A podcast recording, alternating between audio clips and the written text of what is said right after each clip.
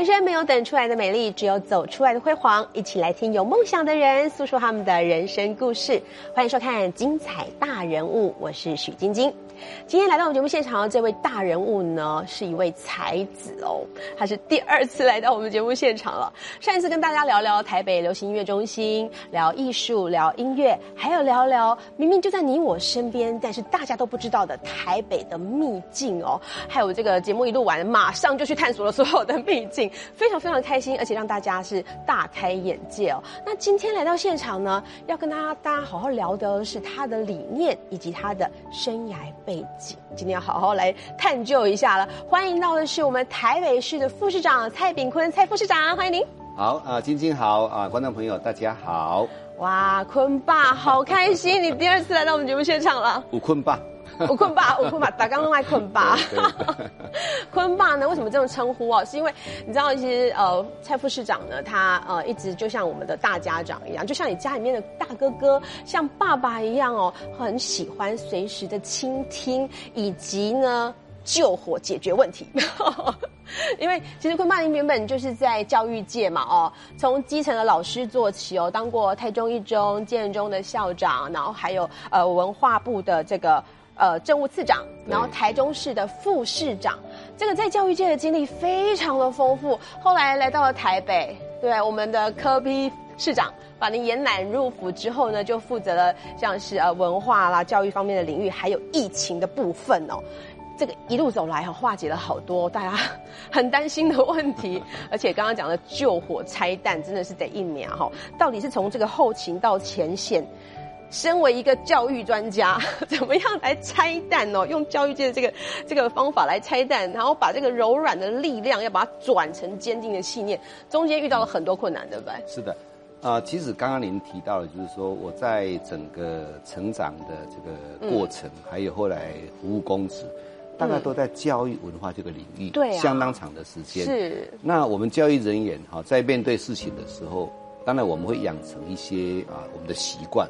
就说哎，怎么样把问题能够把它理得很清楚，聚焦对，然后能够啊用什么方式去处理它？是。所以呃，台湾的这个 COVID-19 的疫情，其实从去年到现在，都已经快两年了。对。对，快两年。我们这个口罩戴好久了。对。那啊，其实，在去年大家都哎觉得台湾的防疫做得很好。嗯。可到今年，我想大家印象很深刻。突然来的。对，尤其在五月份开始疫情大爆发。是。那呃，在其实，在我们市府的这个整个防疫工作哈，因为有医生市长嘛，对呀，啊，再加上有一个这个非常认真的黄副市长，还有一位很棒的、很柔软的、很坚定的教育家，我们的财富。那过去那一段，其实他们在处理上都处理的很好。嗯。可到了今年五月那种大爆发以后，其实相对的。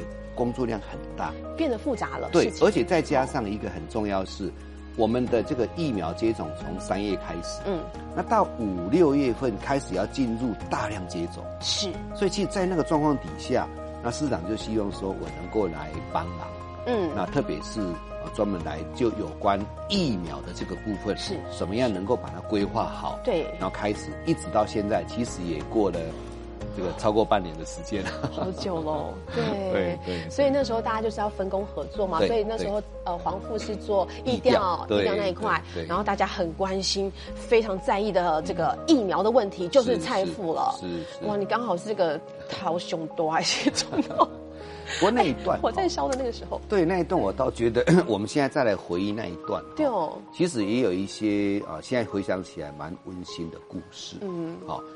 呃，可能大家都还印象深刻，在五月十三号，所谓的万华地区，那因为有群聚的关系，是啊，那时候。那当然，我们现在还是真的从我们的心情来看，万华就是一个受害者，因为有这样的群聚进到万华，然后开始有一些疫情开始爆发起来。你看到很短的时间哦，到五月十五，十五号，双北就启动了准三级警戒，对，然后很快到五月十八。我们就开始启动所谓的停课不停学。哎，我们还记得五月十七号那天下午一宣布，对，当爸爸妈妈的都好紧张，因为四点多钟，对，你可以去哪给那刷灯啊？没错，叫大家赶快去带小孩回来，明天开始不用到学校啊？怎么办？对，从五月十八开始，一直是延续到六月底耶，对，整个一个半月的时间。哦那六月底当然就是学习结束，又是嗯一直延续到暑假，对，所以学生整整有三个半月的时间是在家里面的。哇，多少家庭那种真的是是啊第一次面对这种挑战，而且从来没有过的。所有的生活习惯都改变了。所以你看哈，在那种情况底下，孩子怎么样能够在停课不停学的情况底下，啊，如何做到？哇我一定要讲这件事。情。你看哈，我我还记得这对个，真的这个就是我。今天一定要提出来，库克云。对，常常说哈嗯，养兵千日，用于一时。是。其实库克云在呃台北市已经准备了几年的时间了，这这么久了哦，很多的材料不断的在从硬体的设施到里面课程的内容，其实我们已经建立的差不多了。那所以可以在那个最困难的时候，孩子们、嗯。老师可以跟学生哎上课。那上课的时候，透过库克云的嗯。同步、非同步等等，有很多的方式。是。那终于呢，让整个你知道吗？一个家庭如果没办法安定下来，学生没有办法得到一个安置，是，那一定这个社会会乱。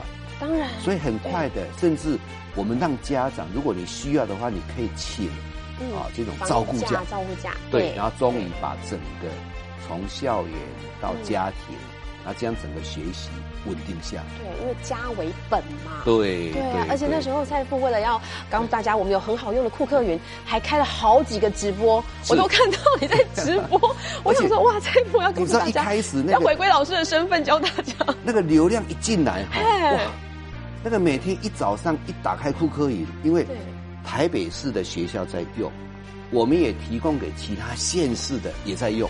不藏私，我们分享对，没有，我们都分享。是所以瞬间呢，很多都一起进来的时候，嗯哇，那该如何应付这么大的流量？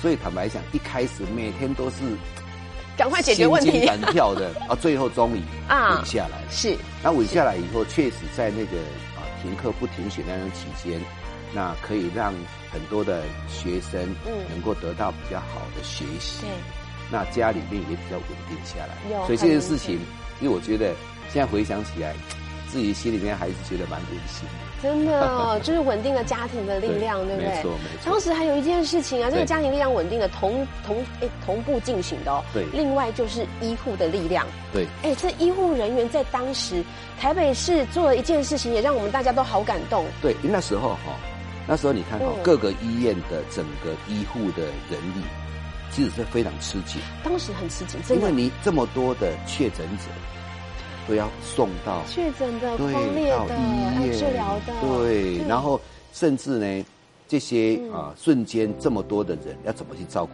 他？所以那时候就想到说啊，我们嗯其实有蛮多这个啊、退离职的是这些医护人员，对，嗯能不能把他们请他们回来？嗯，来帮忙。所以就啊，这个发布了一个叫做征召令，嗯，有印象，结果很多人都响应。是，所以你看啊、在那个最困难的时候，嗯，医护人员他们本来就是以救命为天职，在他们的训练过程当中，那虽然说他已经从职场上先休息了，可是面对这样的一个社会的需求跟呼唤，尤其市长他本身是医生，对。所以由他来做这样的一个召集号召号召哦，是。马上得到一千多人呢，对对，一千一百多位 退休的或者退职的，对，都都都，自愿哎，我要回来，我要回来对帮忙。哎，而且是不怕不怕任何状况的哦，因为其实是当时的氛围是大家很担心确诊者的接触，没错。很担心，所以到医院这一方面，哇，那时候真的好感动，很多故事在当时对。发生，所以那时候当然呃回来的话，我们还是会做经过一些面谈呐、哈、经过一些遴选。那有些适合到第一线去，嗯。有些适合做第二线的行政工作，是那有些呢可以做一些帮忙的事情，嗯。所以就必须要把它分类出来。嗯，那当然，我们啊，对于说，甚至这些有的是还来自中南部，你知道吗？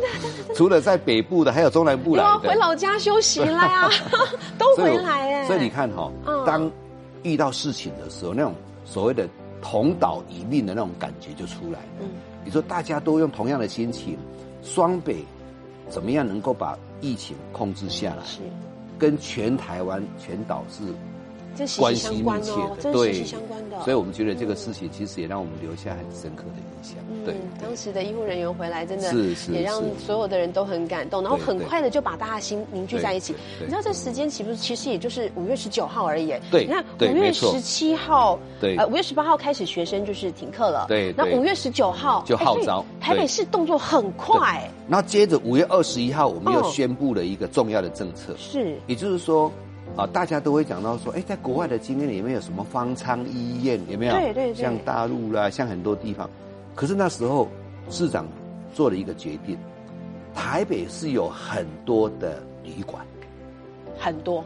那时候旅馆什么当然不会有生意啊，嗯你看。当然啦，空在那儿，都进不来了哎。旅馆业者都叫苦连天，那怎么办呢？外面的观光客进不来，嗯。包括台湾，大家也不会流动，我们就躲在所家里面以影响最大的是旅馆。嗯那这个时候，与其你再去盖什么方舱医院，你要找到位置，又要花那个缓不济急啦不缓不济急，不如让医院来征用。嗯，对不起，让这个旅馆来征是用。是是，所以那时候就旅馆就分三种，嗯哼，一般的，嗯啊，所谓的防疫旅馆。是好，那再来呢？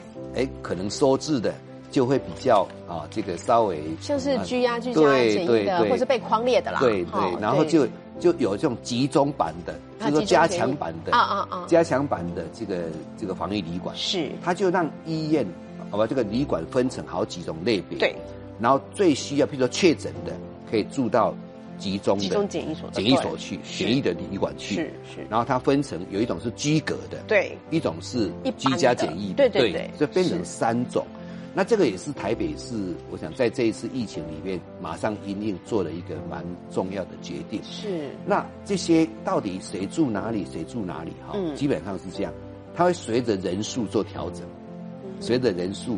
嗯，后来疫情慢慢降温以后，对对当然这些啊确诊者就不一定要住到防疫旅馆去了，对所以它随着需求来做一些调配。嗯我觉得这件事情的调配呢，对台北市来讲，我觉得是一个蛮，呃，应该算是一个呃，在紧急时期所做的处置，会留下这些记录作为后以后的一个很重要的参考。对，对这些 SOP 这些经验都是非常难得而且很宝贵的。从刚刚讲五月大概十三，嗯一直进行到六月哈，其实到六月十号左右，我们就已经开始启动另外一件大事情了，因为开始要进入大量接种打疫苗，对，开始要打疫苗了。这又是另外一个头痛的事情了耶。因为打疫苗，后来那时候证明说，事实上你要达到那种全体的免疫，嗯，接种疫苗还是一个比较对，关键的问题。嗯所以你想哈、后来这些包括像说在万华地区，嗯，后来又包括北龙的群聚，嗯啊，环南市场的群聚，一连串的事情，嗯发生了。那市长他当然采采取了一个很重要的决定，就认为说，要如何切断那个感染源，对。哦，那个那个传染链要把它切断。是，切断的话，就是说，好这一批人，嗯。我们特定的划划了这个这这些人之后呢，一定不要让他再向外去向外接触了，去接触。哦对，所以把它做快筛，包抄起来。对，完了之后马上打疫苗，当时有个名词叫全面包抄式快筛，就是对不对？就是有一种哦。叫做什么？关门打狗战术了，哎，这也是有战术啊，对对对对，这种战术 就是说怎么样把这些特定的族嗯群，框好，框好，嗯，然后当然一定要先快筛，是。快筛阴马上就打疫苗，打疫苗，那就可以达到全体免疫。哦，后来证明这样的策略是对的，是。因为那个传播链就被我们给，阻断了，很快，对，才有办法哎降下来。是。对。啊，所以接种疫苗除了那一段之外呢，嗯。也接着从六月十五开始，嗯嗯，我们就进入所谓的啊，按照一到十类啊开始做疫苗的接种，特别是长者。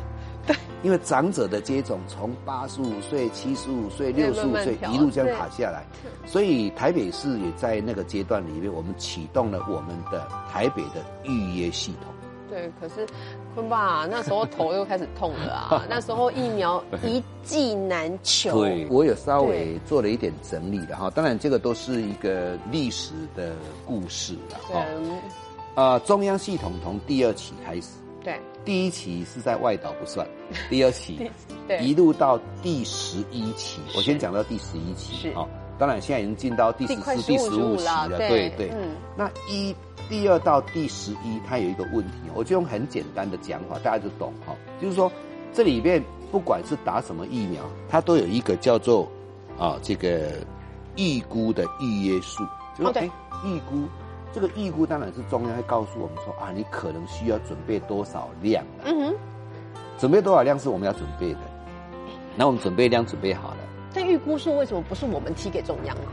呃，他会告诉我们说这一期大约需要哦，因为他先分配哎疫苗，他会对不对先？他会按照到各个县市这样，对对哦他按照按照那个那个对。预约系统啦，，他预约系统哦你会看到，哎，多少预约的人想要到台北市哦，嘿。哎，他就会预估嘛，哦是，然后我们就提出这个预约的嗯。数字，嗯。然后就开放预约，是，开放预约叫做实际预约数，对，就你会发现说这当中都有落差，哎，有时候最少哈还有到四层。才四成对啊，，预约只有四层，当然六层啊、七层、八层、对，九层都有，也都有，都有。是，所以你只要是预约不到满，它就会剩下很多空缺。哎这个概念是什么概念呢？嗯台北市有两三百个接种点嘛，嗯那每一个接种点都开出量能来。嗯，按、你预约结果，假设说是六成好了哈，嘿嘿因为蛮多六成的。六成的意思就是说，本来应该来十个，对，结果只来来六个。六个。啊，剩下的，对啊，这六个又不是一起来。嘿，可能这小时缺几个，那个小时缺几个，那个小时缺几个，是，就变成叫做什么？理理当当，就是说，甚至我跟你讲哦，还有一些诊所哈、哎，小的诊所，他预约到一天两个，哦，哦所以，所以这个就是就是很困扰，你知道吗？可是那我的人必须等在那里，即便你只来两个人，对我还是要你来几个人接种我还是要等在那里等你啊。所以这个就是我刚刚讲，是所谓的供需之间哈、会有这种所谓的不均衡啦。OK，哎供需不均衡，这个当然我们一路以来其实都知道，嗯那我们也都有跟中央在做一些反应。那我也知道他也有点困扰，嗯因为他通知了、啊、来不来预约那是人家的决定啊。就像说，哎，我不是通知你来预约嘛，嗯。结果你没来嘛，对，因为你有两三个选择啊。是啊，那、你现在叫我来打这个，我不要，我在等啊。哎呦。有多少叫做铁粉，不是这样来说，叫做墨粉。莫德纳铁粉啊，哦那时候为什么会这 B 个名 N 称 T 铁粉啊，就是说，不管你要我打什么，我都不要去，我就等着。哎。我就等着，嗯，好了，那这个接种到第十一期，当然这些困难都有，我们也可以理解。可到第二、第十二期，嗯我们就出了一个状况。这个当然虽然都过去了，可是事实上都是这样的原因在。对，第十二期哈，嗯，啊、它分两阶段，对，那切在十月底啊。嗯，为什么中间切一个十月底呢？因为有一个目标，希望到十月底可以达成。七成，第一季到七成，第二季到三成，你还记得？我记得我记得。有有设定这样的目标，是是是，所以他就希望在十月底拉上来。进的呀，哇，对，好了，我们开设那个量能都是有一定的，比如说台大医院对。啊一天一千个，是。或者这个医院一天五百个，人家都是有固定量，因为你要考虑这些医疗院所的人力问题，对对对对对。分配问题，你不能突然拉上来。是，我因为我们还看其他病患呢，对，台北市一周哈，一周嗯。你说打个二十几万是 OK 的，嗯哼，我们一天打四万多都很正常。嗯哼，可是你如果告诉我说突然一周要拉两倍上来，哇，那就真的是比较困难。可是你又不均，你到下一周又降为十八万，所以从四十一，然后十八，那时候我就跟中央讲，我说这样子，我说你这样我们开量能会有困难。嗯嗯，那那时候其实谈的时候都还是蛮蛮有信心的，没关系啊，第一周没预约到的，哎，第二周预约就好了，反正我量能这么多嘛，哦所以我们也哎。哎哎，对我民众讲说啊，你第一周上来预约预约不到，到就往哎，第二不用担心，对第二到第二周一定够，嘿，惨了。实际预约的时候，嗯民众只要预约不到就开始骂你。一定的啊，因为我就是我我打上去预约，算好我要就是预约不到对啊，就满了。哇，你不是说还有吗？你不是说刚刚好吗？所以你看不哈，嗯，像这样的事情，就是说，它就是供需不平。是，那后来我们也面对，我们当然也后来做了一些补救哈。那终于这个还是问题还是解决了，就是把量能再开一下，对，再多开一些。所以到那个时候，后来啊，我们科市长哈，那也为了这个事情亲自到这个 CDC，对，跟卫福部的 陈部长，有有有，那实际谈这个问题，我们都看到他他他们也了解啊，嗯嗯，所以最后我们就达成一个默契，就是说我们要这个供需平衡的，是供需平衡的概念，就是说如果我预约。还剩很多，你赶快再加人。对对对，一一个酒廊来，赶快开啊，来把它补满。如果我量不够，我再加量。对，好，就是说 这样的话才能够供需平衡。那所以我们达成这样的默契，我想对整个啊后续当然也有帮助。不过实际上你看到到第十三期，嗯，一样，那么又又是供需又落差。第十三期我们预约的也不过大概不到六成。嗯那第十四期，那第十五期，我我在想这样，就是说尽量啊，尽量滚动式的调整，对对对，尽量必须要这样子做。因为到的大概接种到现在哈，你看全台湾的第一季跟第二季的覆盖率也都达到相当的这个数量了，所以其实有一点慢慢的在接种上面有一点点缓打的比较好一些些，对，稍微缓下打啊，对。不过这一段真的是，可是那段过程现在。除了刚刚讲到预约不到被骂之外，还有一个你说你开量能，哎，各医院我准备好人力传递一下带你，结果没有人来，或者说，或者人不来，对，那我医院就对你骂了呀，对。不对？坤爸，你那时候？对，所以那个医院的量能哈，他这样子，你一次、两次、三次，它就慢慢的把量能自动降下来，一定的，因为我人力要做其他的合理的配置嘛。就在这个时候，哦，又发生了一个，这个也是到现在哈，还是。觉得说，当然自己也没有处理的很好，但是也在那个最困难的时候、兵荒马乱的时候，嗯，那的确啊，的确也都是因为各个地方量能的关系，所以那时候产生了一个花博的困难。花博哦，我们花博哈，花博从七月十四开始接种，花博那个是超大型的，全台湾全台湾最大的。我如果真的要把它打满哈，一天可以打到两万剂。这也是最大的施打量啦。最大的，最大的。所以，但是我也可以一天打一千剂。当然，因为它可以随时调整。就是调整。我人多，我就全线都打开。是。我人少，我只要拉一线、两线、三线。这是一个很棒的方法啊。对，而且那个花博那个地方哈，空间非常的大。那其实去接种是一条龙式的哦。嗯哼。你看，你有些接种，你去到那个环境，有时候还弯来弯去，有没有？可是花博那个从进场，然后接种到出场，就有一个 SOP 哦，非常的顺畅。对。可是这里面有大概在呃，我记得一开始的时候，那时候大概就是有一次是叫十月十三号那一次。嗯。也就是说，那一次是怎么回事？你知道？嗯。其他的医院的量能大概都都。稳定的，嗯，可是我必须赶在中央开始要做这个呃冲量能六十五岁以下对要冲量能之前呢，是我知道他要起跑了，对，我前面我必须先爱护好我这些长者，该打的要赶快先打了，六十五岁以上的长者是我们第一季我们帮他打，赶快催出来，对，那第二季呢，他也期待我们帮他处理，是，所以我们又启动我们的预约系统。那帮长者来做特别的预约，嗯嗯嗯。可是因为那量能的安排的问题，必须要比较大量放在花博，嗯，大量放在花博，人来的很多，因为长者有时候都还会有陪伴，对他不是一个人哦，对，可能再加上人家要扶一下他和家里的人，没错啊，再加上这个什么呢？又天气又不好，刚好那那几天又下雨吧，好像是，对，所以第一天啊。瞬间涌入了许多人，塞满了。一大早，我们又没有把量能真的安排的开到那么大啊，这个那个动线，是最主要是动线，动线没有规划的很好。嗯，所以我说我们自己有起来那么多人呢，对我们自己有责任。嗯，那所以在那个短短时间内，尤其那个上午呢，当然很多长者就抱怨呐，我觉得我都可以接受，因为我们也会老啊。嗯，我在那边是想说。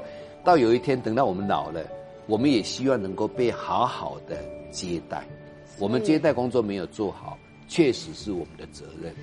那所以在那天早上，早上我就在那边，然后尽量了，尽力而为了。哎，我们看到那时候，我不知道大家还记不记得那个画面，就看到坤爸这个指挥官在现场一点 Q 妹，一点 Q 妹，卡了一下红妹。对，哎，但我也觉得说应该的，是虚心这样子去指的。可是我不是只有挨骂，嗯，我有做改进。你当然，我马上做调整。是是。所以到过了中午过后哈，嗯，我们把动线拉出来以后，到下午开始就改善了大概一半了。就是说，哎，虽然不是那么满意，至少已经啊动线啊等等又稍微顺畅。所以，我们真的从呃这个坤爸的谈谈论当中，我们看到了这个教育家的精神，虚心接受批评，对，但是我们积极进行改善，是，对。然后现在看到台北市民们，我们看到大家对于这个接种疫苗部分都是很放心了，真的是已经很放心了。而且，呃，现在疫情趋缓了嘛，大家也都知道说，哎，那时间到了，我们就去打疫苗。然后，呃，现在接下来该怎么做？下一步怎么做？对，大家都已经都清清楚楚了。啊，其实。在这一波里面，我们学习到很多呢。那我们很多事情其实也没准备好，就是说以疫苗整个的政策来讲，从购买疫苗，嗯，到整个接种，到分类，嗯，这当中我相信大家在走过这一段的时候，都留下很多可以改善宝贵的经验，对，真的，嗯，那我们必须要一定要引以为鉴。嗯，然后在下一波里边，我们如何能够反败为胜？我们在录影之前呢，其实也特别要邀请坤爸帮我们写过，呃，写下一段话，因为其实，呃，整个过程当中听起来哦，就是其实，嗯，就是面对问题。然后最重要的是那个解决问题、危机处理的能力嘛，对对？这也是坤爸身为一个教育家最厉害的，就是我们把问题理清楚之后，好好的对症下药。所以呢，这句话 坤爸写给大家，给大家做分享哦，就是走过了泥泞的道路，才会有留下深刻的足迹。用脚踏实地去走的路哦，最深刻，真的。而且你看哈。我们常常讲说，凡走过必留下痕迹。哎，走过，嗯，如果是走过轻松的路，不一定留下痕迹。真的，你走过那个泥泞，对，站到第一线，留下足迹，对，真的站到第一线去。而且越困难，会让你更深刻。也就是在最最近的这样半年，我相信所有的防疫人员在这一段半年这一段走过的每一段足迹都是非常深刻的。那也会留下更多的宝贵的经验，我们都是在 KM 系统里面留下来。哎，台北市政府是把所有的经验都留在 KM 系统里面，而且我们最近还要出防疫的专书啊，很重要。要出防疫专书，因为你这个经验，这等于是宝典呢。搞不好十年后，是你看 SARS，谁离现在才多久？对，谁知道呢？对对。可是 SARS 那时候的经验有没有传承下来？有有。我们在这一次的防疫的第一线人员当中，就有历练过嗯。SARS 的经验。很多，所以他马上他知道说曾经有过的经验，所以今天我们把这样的 COVID-19 的疫苗啊，COVID-19 的这个这个整个疫情控制好了，下一次不知道。准备好。对，但是我们一定要充分的准备，随时准备好，全力以赴就对了，是，对对对，所以那一段非常艰难、非常困苦的日子，对对。真的总算是过去了。是，有有办法有办法再回想一下那时候的苦是怎么样去克服它？你的心里都在想什么？我每天都有写日记，每天记录下来。写日记，哇，我都写的记叙迷语。真的哦，好想看。我我都有写下来。啊，下次再来我们节目分享啦。我都有写下来。真的啊，以后会出书吗？叫其实你可以看我的 FB 日记，你可以看我的 FB 啊，因为我的 FB 也是某种形式。虽然 FB 的那个文字不是很多，嗯，我常常觉得我用 FB 写日记，嗯嗯，所以也可以看出啊每天在做些什么。欢迎。可以看到坤爸的足迹。对对对，除了 FB 之外，其实还有 Inter 那个 Inter Instagram 对不对？Instagram 对不对？IG 哦，坤爸有 IG，所以欢迎大家呢一起来的，一起走过这段历史，一起留下深刻的足迹，而且重点是随时准备好要全力以赴。今天非常谢谢我们台北市副市长蔡炳坤呃的分享，然后也非常谢谢您的收看，我们下次精彩大人物再见喽！谢谢晶晶啊，谢谢观众朋友。